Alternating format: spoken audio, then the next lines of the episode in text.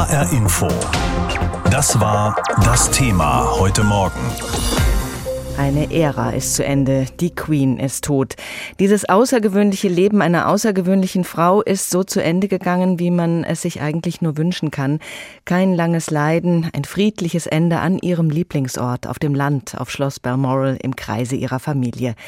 Es ist schwer, dieses lange Leben in einem nur wenige Minuten dauernden Radiobeitrag unterzubringen, aber die wichtigsten Stationen, die passen rein. Gabi Besinger mit einem Nachruf auf die Queen. Elisabeths Regentschaft begann offiziell mit der Krönung am 2. Juni 1953 in der Westminster Abbey. Es war die erste Zeremonie dieser Art, die im Fernsehen übertragen wurde. Menschen in allen Ecken des Commonwealths verfolgten, wie ihre neue Monarchin den Eid ablegte. Madam, is your Majesty willing to take the oath? I am willing. Die Untertanen bekamen eine handfeste Monarchin. Im Krieg hatte Elisabeth gelernt, Autos zu fahren und zu reparieren. Sie hatte keine Angst, sich die Hände schmutzig zu machen. Princess Elizabeth has been learning to drive and maintain all types of motor vehicles. Sie liebte die Jagd, Pferde und Hunde, mochte keine Spaghetti und räumte nach dem Essen im Palast auch mal den Tisch ab. Viel mehr erfuhr man nicht über ihr Privatleben, Interviews gab sie nie. In ihrer Regierungszeit sah die Königin über ein Dutzend Premierminister kommen und gehen, traf sie jede Woche zum Tee und hörte sich deren Sorgen an. Die größte Krise für die Queen bahnte sich 1992 an. Sie war not amused, als die Ehen von drei ihrer vier Kinder zerbrachen. Sie nannte 1992 ein Annus Horribilis, ein furchtbares Jahr. 1992. It has turned out to be an Annus Horribilis. Die richtige Krise begann aber erst, als Prinzessin Diana im August 1997, ein halbes Jahr nach der Scheidung von Prinz Charles, in einem Autotunnel in Paris auf der Flucht vor Paparazzi starb. Da unterschätzte Elisabeth die total unbritische Wucht, mit der ihre Untertanen der schwierigen Ex-Schwiegertochter nachweinten und blieb erstmal in Schottland. Als die Blumenberge vor dem Buckingham-Palast immer höher wurden, rettete Premierminister Tony Blair die Königin. Er brachte sie dazu, eine ergreifende Rede über die Prinzessin der Herzen zu halten und das Volk wieder zu versöhnen. Das ist das eine Mal, von dem man weiß, dass die Queen dem Rat eines Premiers folgte. Obwohl sie durch die Verfassung zu politischer Zurückhaltung verpflichtet war, setzte die Königin politische Akzente im Rahmen ihrer Möglichkeiten. Als versöhnliche Geste galt 2011 ihr Staatsbesuch in der Republik Irland. Seit der irischen Unabhängigkeit hatte noch kein britisches Staatsoberhaupt die Nachbarinsel besucht. Nach 60 Jahren auf dem Thron feierte Elisabeth im Juni 2012 ihr diamantenes Thronjubiläum. Trotz Regenwetters säumten Hunderttausende das Ufer der Themse, als die Queen mit ihrer Familie, begleitet von einer aufwendigen Schiffsparade mit über 1000 Booten, den Fluss hinunterfuhr. Die letzten Jahre ihres Lebens waren überschattet durch das Zerwürfnis mit ihrem Enkel Harry, der sich aus der königlichen Familie zurückzog und mit seiner Frau Meghan in den USA lebt. Bedrückend dürften für die Queen in der letzten Zeit auch die Vorwürfe gegen ihren mittleren Sohn Prince Andrew gewesen sein, dem Sex mit einer Minderjährigen vorgeworfen wird. Im April 2021 starb dann kurz vor seinem 100. Geburtstag ihr Ehemann Prinz Philip. Fast 75 Jahre lang waren die beiden verheiratet. Ihn bezeichnete die Königin stets als ihre größte Stütze und Stärke. He has quite simply been my strength and stay all these years. Nach fast sieben Jahrzehnten Regentschaft geht mit dem Tod von Elisabeth II. ein zweites elisabethanisches Zeitalter zu Ende. Eine Ära ist zu Ende. Die Queen ist tot. Am Dienstag noch hatte die Queen erst Boris Johnson und dann die neue Premierministerin Liz Truss empfangen, um die neue Regierungsbildung auf den Weg zu bringen. Da war sie schon entgegen der sonstigen Gewohnheiten auf ihrem Landsitz Schloss Balmoral geblieben. Zuletzt ging es dann sehr schnell. Gestern Nachmittag ist die Queen friedlich eingeschlafen, wie es in der offiziellen Mitteilung hieß. 96 Jahre alt ist die Queen geworden. 70 Jahre davon war sie Königin. Ich habe heute früh mit unserer Korrespondentin in London, mit Imke Köhler, gesprochen und ich habe sie zunächst gefragt, die Familie ist ja gestern mehr oder weniger komplett angereist. Weiß man, ob alle noch rechtzeitig da waren, um sich zu verabschieden? Nein, wir wissen das nicht und es könnte sein, dass es viele nicht mehr geschafft haben, denn wir hören ja jetzt vom Palast, dass die Queen am Nachmittag verstorben ist und am Nachmittag waren sehr viele Familienmitglieder noch auf dem Weg. Es ist erst um 16 Uhr oder gegen 16 Uhr die Maschine in Aberdeen gelandet, in der sieben Familienangehörige saßen und angereist sind und dann geht's noch mal von da aus mit dem Auto weiter zum Schloss Balmoral. Also es kann sein, dass es diese letzte wichtige Begegnung am Sterbebett, das Abschiednehmen, das persönliche Goodbye-Sagen gar nicht mehr gegeben hat. Nun verabschiedet sich das Volk. Schon gestern Abend haben sich viele vor dem Buckingham Palace eingefunden. Ging das über Nacht noch weiter und was wird da heute erwartet? Ja, das ging auch zum Teil über Nacht noch weiter und es war gestern Abend schon erstaunlich, denn es hat in London geregnet. Und trotzdem sind so viele Menschen, also Tausende über die Stunden hinweg, zum Palast geströmt und haben dort Blumen niedergelegt, haben Kerzen angezündet zum Teil, haben einfach zusammengestanden. Es wurde auch die Nationalhymne gesungen, die dann ja künftig einen anderen Text haben wird. Künftig heißt es dann ja nicht mehr God Save the Queen, sondern God Save the King. Aber da hat das Abschiednehmen schon begonnen und das wird sicherlich in den kommenden Stunden und Tagen weitergehen. Insgesamt blicken wir auf einen Zeitraum von zehn Tagen, bis die Beisetzung stattfinden wird der Queen. Die wird auch vier Tage nach ihrem Versterben öffentlich aufgebahrt in der Westminster Hall, damit die Öffentlichkeit Abschied nehmen kann. Also das wird sich jetzt über Tage hinweg ziehen. Das Parlament wird pausieren, wird ruhen und das Land wird sich wirklich Zeit nehmen, um zu trauern. Das Protokoll ist ja ganz genau festgelegt. Wir haben gerade letzte Woche an den Todestag von Lady Diana erinnert. Sie war die Königin der Herzen, wie es immer hieß. Wie viel Platz nimmt die Queen in den Herzen der Briten ein? Ich glaube, einen ganz großen Platz, weil sie immer da war, weil man sie schätzt für ihr Pflichtbewusstsein und dafür, dass sie sich keine Skandale geleistet hat und dafür, dass sie immer der Bevölkerung beigestanden hat. Das haben wir auch gerade in der Corona-Pandemie wieder gesehen. Ihre Reden an die Nation sind immer gut angekommen, weil sie wirklich für etwas steht, weil ihr Wort Gewicht hatte und wenn sie zum Durchhalten aufgerufen hat, dann hat das etwas bedeutet. Und die hat gestern eine trauernde Dame, die vor dem Schloss in Windsor stand, so schön gesagt, na ja, sie war doch everybody's grandmother. Hm. Also die Queen war im Grunde jedermanns Großmutter und so wurde sie empfunden, weil sie eben so lange da war. Auch Mick Jagger hat das gesagt. Die Königin war doch immer da. Im letzten Endes kennen ja die allermeisten meisten Briten überhaupt nur sie auf dem Thron. Und deswegen hat sie einen so hohen, großen Stellenwert, war sehr beliebt. Und das sind dann auch sehr, sehr große Fußstapfen für ihren Sohn, jetzt das zu übernehmen. Ja, die meisten von uns hat sie ja ein Leben lang begleitet. Die Queen war immer die Queen. Und das Empire ging ja weit über die britischen Inseln hinaus. Bis heute erkennen 16 Commonwealth-Staaten die Queen als Staatsoberhaupt an und 14 kleinere Überseegebiete unterstehen weiterhin der britischen Souveränität. Universität. Wie wird die Queen denn dort gesehen? Ja, da wird auch absolut getrauert. Es kommen Beileidsbekundungen aus aller Welt, gerade eben auch aus den Commonwealth-Staaten. Da wird es auch eine Zeit der Trauer geben und die Flaggen wehen auf Halbmast. Trotzdem ist die Frage, wie es da weitergeht. Das muss sich jetzt aber zeigen, weil man schon Auflösungserscheinungen spüren konnte in den letzten Jahren und immer dieses Gefühl war, na ja, es wenden sich Staaten nicht ab, solange wie die Queen noch lebt. Ja. Aber diese starke Verbindung hier zum Königreich hat abgenommen und deswegen ist jetzt die Frage, wie das unter einem King Charles weitergeht. Prinz Charles ist oder jetzt King Charles ist ja mit dem Tod der Queen automatisch König geworden. Er war in den letzten Tagen mehr oder weniger ständig bei seiner Mutter. Die beiden werden sicher über die Thronfolge gesprochen haben. Wie wahrscheinlich ist es denn, dass Charles sich nicht krönen lässt, sondern vielleicht direkt an seinen Sohn Prinz William weitergibt?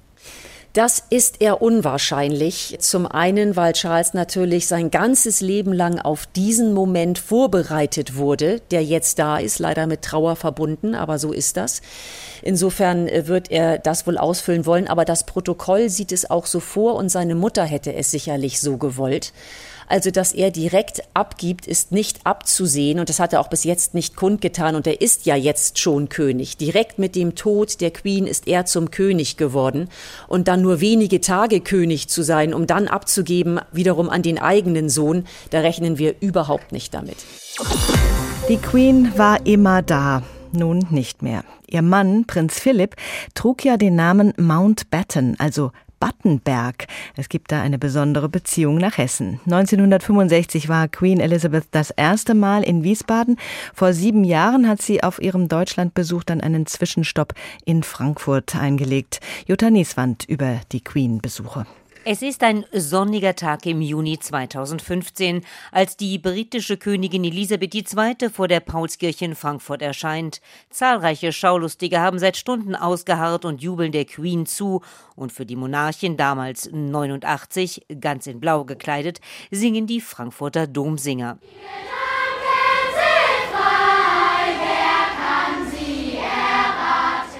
Ein freundliches Lächeln der Queen, ein kurzes Nicken und schon ist sie in der Paulskirche verschwunden, wo ihr die goldene Bulle aus dem Jahr 1356 präsentiert wird, das wichtigste Verfassungsdokument des Heiligen Römischen Reiches, das einst das Verfahren der deutschen Königswahl festgelegt hat.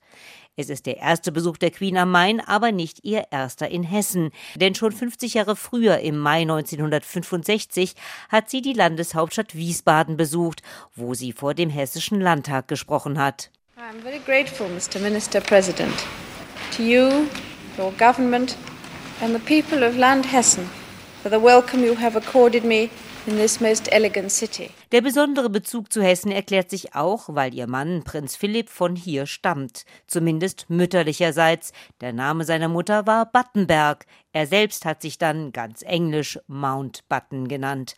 Die britische Königsfamilie war auch immer wieder zu Besuch im Schloss Wolfsgarten bei Langen, bei Prinzessin Margaret von Hessen und bei Rhein. Im Juni 2015 geht die Queen damals noch mit ihrem Mann Prinz Philipp über einen roten Teppich von der Paulskirche zum Frankfurter Römer vorbei an begeisterten Menschen. Das war ein unbeschreibliches Erlebnis, wo man wirklich sein ganzes Leben von zehrt. Im Frankfurter Römer gibt es dann ein Mittagessen mit 120 geladenen Gästen, darunter der damalige Bundespräsident Joachim Gauck und ein begeisterter Volker Bouffier als hessischer Ministerpräsident zu dieser Zeit. Großartig, das bleibt natürlich fürs Leben. Sie ist eine faszinierende Persönlichkeit, aber sie macht es einem auch leicht. Also sie kommt in der ihrer eigenen Würde, streckt einem die Hand hin und dann ist das sehr schnell aufgelöst. Unter den Gästen im Frankfurter Römer ist natürlich auch hessische Verwandtschaft. Wie Donatus Landgraf von Hessen, der neben der Queen Platz nehmen darf. Nach dem Essen zeigt sie sich dann nochmal mit ihrem Mann auf dem Balkon des Frankfurter Römers. Ein kurzes Winken nur, dann geht es zurück zum Frankfurter Flughafen. Für die Queen-Fans in Hessen bleibt dieser Besuch ein besonderer Moment. Schickes Kleid, sehr agil für ihr Alter, sehr toll. War sehr schön, sie mal live zu sehen.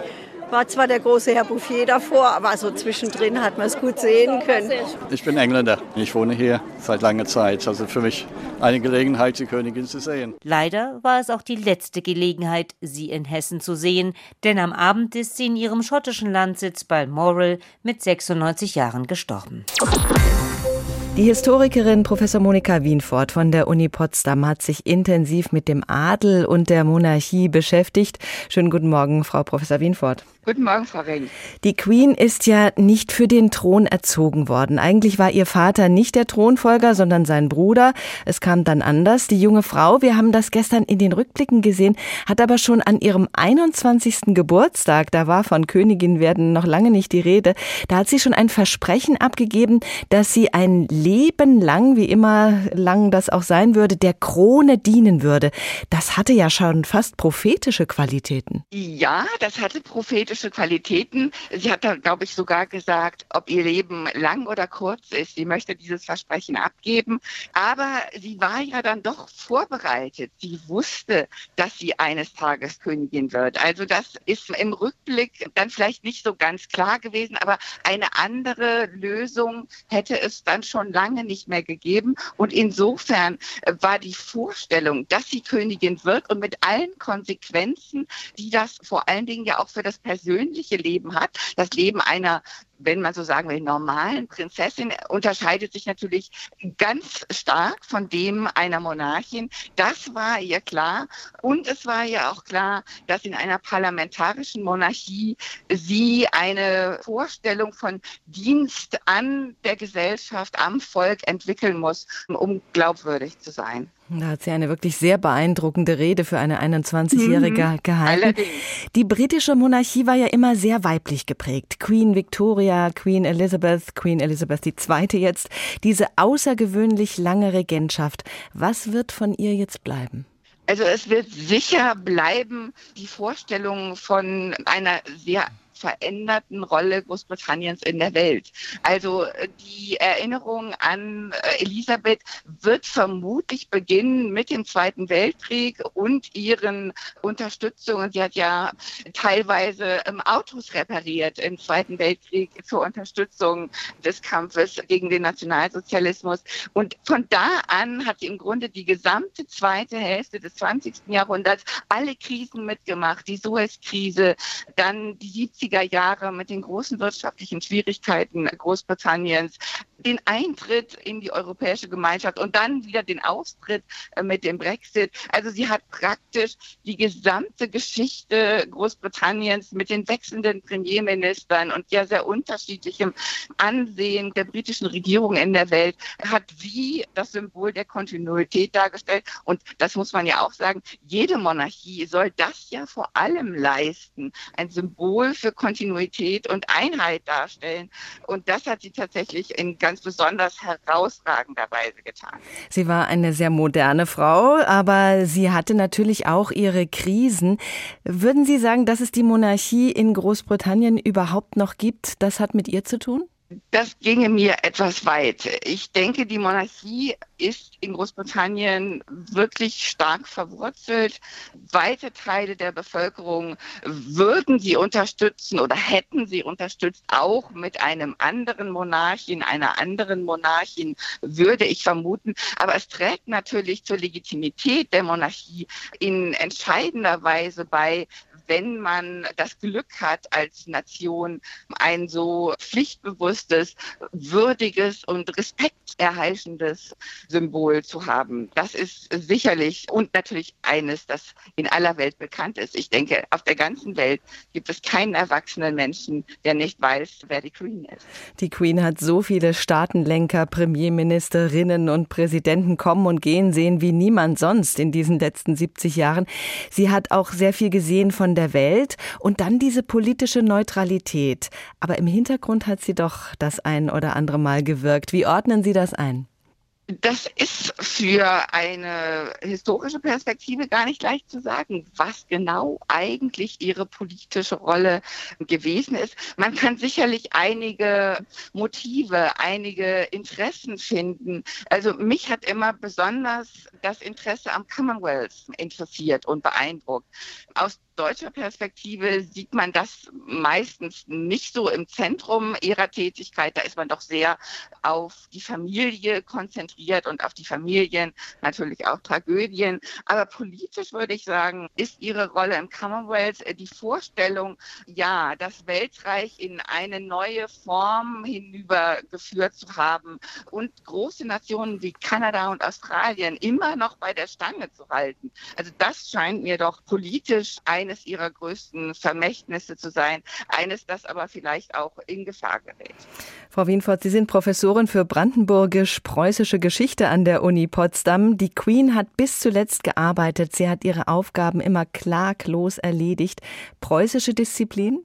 Äh, die Briten würden sagen, britische Disziplin und britisches Pflichtbewusstsein die Vorstellung, dass die herrschenden Eliten ihrem Land dienen, ist in Großbritannien lange verwurzelt. Sie würden eher amüsiert fragen, ob nicht andere, auch die Preußen, das nicht auch von den Briten übernommen haben. Ohne die Royals wäre Hollywood um viele Dramafilme und Serien ärmer.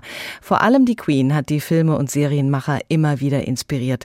Besonders prominent unter anderem zur Netflix-Show The Crown. In Hollywood haben gestern viele Prominente ihr Beileid bekundet, wie Katharina Wilhelm aus dem ARD-Studio Los Angeles berichtet. Aber zuerst wirft sie einen Blick auf die besondere Beziehung zwischen Kalifornien und der Queen herself. Der Union Jack flatterte im kalifornischen Wind, als viele Royal-Fans die Queen und ihren Mann Prinz Philip im kalifornischen Long Beach begrüßten. Das war 1983. Die Queen war auf einer zehntägigen Kalifornienreise unterwegs vom Süden in den Norden des Bundesstaates.